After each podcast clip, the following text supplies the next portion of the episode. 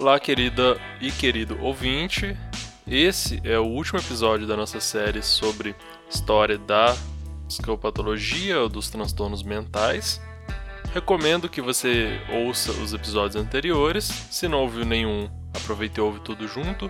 São quatro no total. Começa lá em O que são transtornos mentais.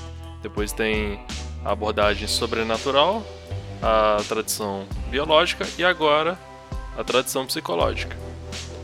Tá tudo baseado num livro do David Barlow, que é Psicopatologia, uma abordagem integrada.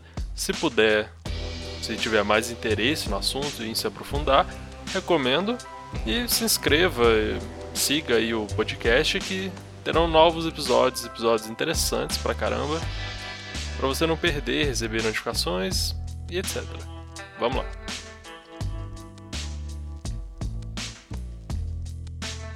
Agora vamos falar da tradição psicológica, que é o terceiro e último modelo de explicação do comportamento anormal.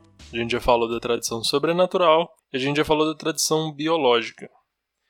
Então, na tradição psicológica, a gente pode remontar até Platão, que ele achava que as duas causas do comportamento mal adaptativo eram as influências sociais e culturais na vida de alguém e a aprendizagem que ocorria naquele ambiente. Se algo tivesse errado no ambiente, como se os pais tivessem sido abusivos, os impulsos e as emoções da pessoa dominariam a razão. O melhor tratamento nessa perspectiva do Platão era reeducar o indivíduo por meio da discussão racional de maneira que o poder da razão predominasse. Isso foi em grande parte precursor das abordagens do tratamento psicossocial moderno, que focalizam não apenas fatores psicológicos, mas também sociais e culturais. Outros filósofos, como Aristóteles, também enfatizaram a importância do ambiente social e da aprendizagem precoce em psicopatologias posteriores. Vários filósofos, como esses dois, escreveram sobre a importância das fantasias, dos sonhos e das cognições e anteciparam, de certa forma, algumas coisas da ciência cognitiva e do pensamento psicanalítico. Eles também defenderam o cuidado humanizado e responsável das pessoas com transtornos psicológicos. Terapia moral. Durante a primeira metade do século XIX, uma abordagem muito usada no tratamento dos transtornos mentais era chamada de terapia moral. E aqui, muito importante saber essa diferença, que é o termo moral, na realidade, significava emocional ou psicológico, em vez de ser um código de conduta. Porque acontece muito quando a gente vai avaliar termos de outras épocas e tal, a gente avalia com os sentidos que a palavra tem para a gente a princípio, e a gente às vezes vai estudar alguma coisa pensando no sentido que ela tem no senso comum. Então aqui, moral tem um certo sentido no senso comum, mas aqui, nesse sentido, ela não quer dizer essa questão, não fala sobre modos de se comportar exatamente. Ela está mais ligada à parte emocional ou psicológica mesmo. Os princípios básicos dessa terapia moral incluíam tratar pacientes, os institucionalizados, da forma mais normal possível, num ambiente que encorajasse e reforçasse interações sociais normais. O que na cabeça da gente também não parece, pelo que a gente vê na, na cultura, em filme e tal, não, não é o que geralmente acontece, né? Os relacionamentos eram cuidadosamente estimulados, a atenção individual trazia consequências positivas para interações e comportamentos adequados, a restrição e isolamento eram eliminados. Como com a tradição biológica que a gente falou anteriormente, os princípios da terapia moral remontam ao Platão e vão além dele. Então, os templos gregos do Asclepíades, do século 6 a.C., alojavam doentes crônicos, incluindo aqueles com transtornos psicológicos. E ali eles eram bem cuidados pra caramba, eles eram massageados e ouviam música suave. Existiam práticas similares também em países muçulmanos no Oriente Médio. A terapia moral como um sistema originou-se com o Philip Pinel. Provavelmente você já ouviu esse nome também, e no sentido mais ofensivo, né? Ou relacionado à loucura mesmo. Mas o Pinel foi muito importante para a psicopatologia, para a psiquiatria. Ele viveu entre 1745 e 1826, foi um famoso psiquiatra francês. Ele teve um colaborador também que não é muito conhecido, que é o Poussin, Jean-Baptiste Poussin. Quando Pinel chegou no hospital La Bicêtre, acho que é assim também, eu não realmente não manjo muito de francês. Pinel chegou lá em 1791 e o Pio San já estava instituindo formas de marcantes de revolucionar aquela, aquele contexto, por exemplo, remover as correntes utilizadas para restringir os pacientes, isso acontecia naquela época mesmo, e usando intervenções psicológicas positivas e humanizadas. Os manicômios surgiram no século XVI, mas pareciam mais prisões que hospitais, como vocês perceberam com esse caso das correntes. Foi com o aumento da terapia moral na Europa e nos Estados Unidos que os manicômios se tornaram habitáveis e até mesmo terapêuticos. E aí o Pinel e Pio San tiveram muita influência e muitos diziam que eles tinham resultados milagrosos por causa dessa atmosfera humana e socialmente facilitadora que eles instituíam. Então, alguns dados interessantes para a gente pensar na terapia moral. 1833, em certo hospital, de 32 pacientes considerados incuráveis, tratados com a terapia moral, foram curados e reintegrados às famílias. Todos eles, pelo jeito. De 100 pacientes agressivos antes do tratamento, não mais do que 12 continuavam a ser violentos após um ano de tratamento, e 40 pacientes que frequentemente rasgavam as roupas que os atendentes lá do hospital ofereciam Apenas oito mantiveram esse comportamento após o tratamento com a terapia moral. Porém, vou falar agora sobre reforma psiquiátrica e o declínio da terapia moral. Após a metade do século XIX, o tratamento humanizado declinou por vários motivos. Em primeiro lugar, a terapia moral funcionava melhor em uma instituição de 200 pessoas ou menos, permitia uma atenção maior, mais individualizada. Então, depois da Guerra Civil, várias ondas de imigrantes chegaram aos Estados Unidos e esse número de pessoas institucionalizadas aumentou para mil, dois mil e por aí vai, até mais. Isso complicava, por mais que o pessoal não dava o mesmo tratamento moral aos imigrantes por diversos motivos, né? Mesmo se tivesse quantidade suficiente de funcionários nos hospitais. O segundo motivo para o declínio da terapia moral teve uma fonte improvável. Um nome muito importante da questão é, psiquiátrica é a Dorothea Dix. Ela viveu entre 1802 e 1887. O trabalho dela ficou conhecido como Movimento de Higiene Mental. Eu acho que tem um termo usado também na psicologia escolar, eu lembro de ter visto algum texto algo parecido, mas não é o mesmo termo. Acho que no, no sentido da psicologia escolar é um termo mais negativo, da perspectiva da psicologia escolar crítica. A Dorothea Dix teve um trabalho muito importante na questão da, de tratamento, de fornecer tratamento mais humanizado para muita gente, tá? tornou isso amplamente disponível. Mais uma consequência disso, não prevista, foi um aumento muito grande no número de pacientes psiquiátricos. E aí não dava para tratar com terapia moral tanta gente. Um dos princípios básicos é a atenção individualizada e não daria para fazer com um número limitado de funcionários. E um golpe final à prática da terapia moral foi a decisão, na metade do século XIX, de que a doença mental era causada por patologia cerebral e, por conseguinte, era incurável.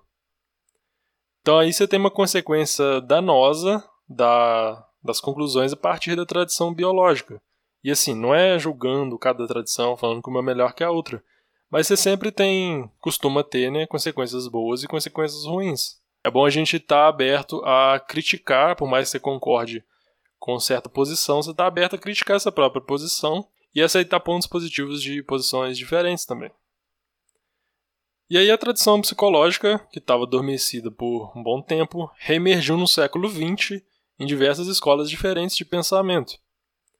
A primeira grande abordagem foi a psicanálise, que é a teoria elaborada pelo tio Freud.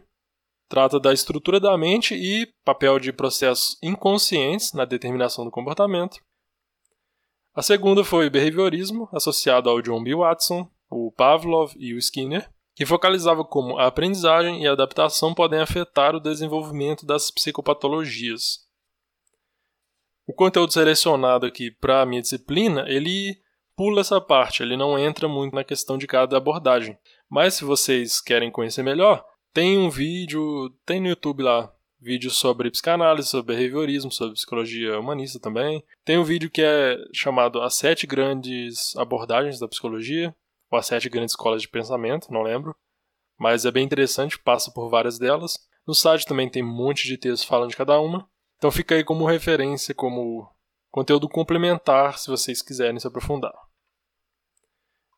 Tem uma linha do tempo interessante aqui, de acontecimentos significativos na história da psicopatologia, que eu gostaria de mostrar em vídeo para vocês, mas acho que esse podcast já vai ficar longo demais, já vai dar muito trabalho para editar. Então vai ficar difícil eu querer fazer vídeos mesmo, mas não vai dar. Questão de tempo e tal, trabalho que vai dar também. Mas se vocês quiserem, se tiverem o um livro aí, podem dar uma olhada. Tá na página 28 e 29. E eu vou passar aqui tem figuras e tal, interessante também. Vou passar aqui citando para a gente dar até uma resumida no que a gente já viu. Em 400 a.C., o Hipócrates sugere que os transtornos psicológicos têm tanto causas biológicas quanto psicológicas.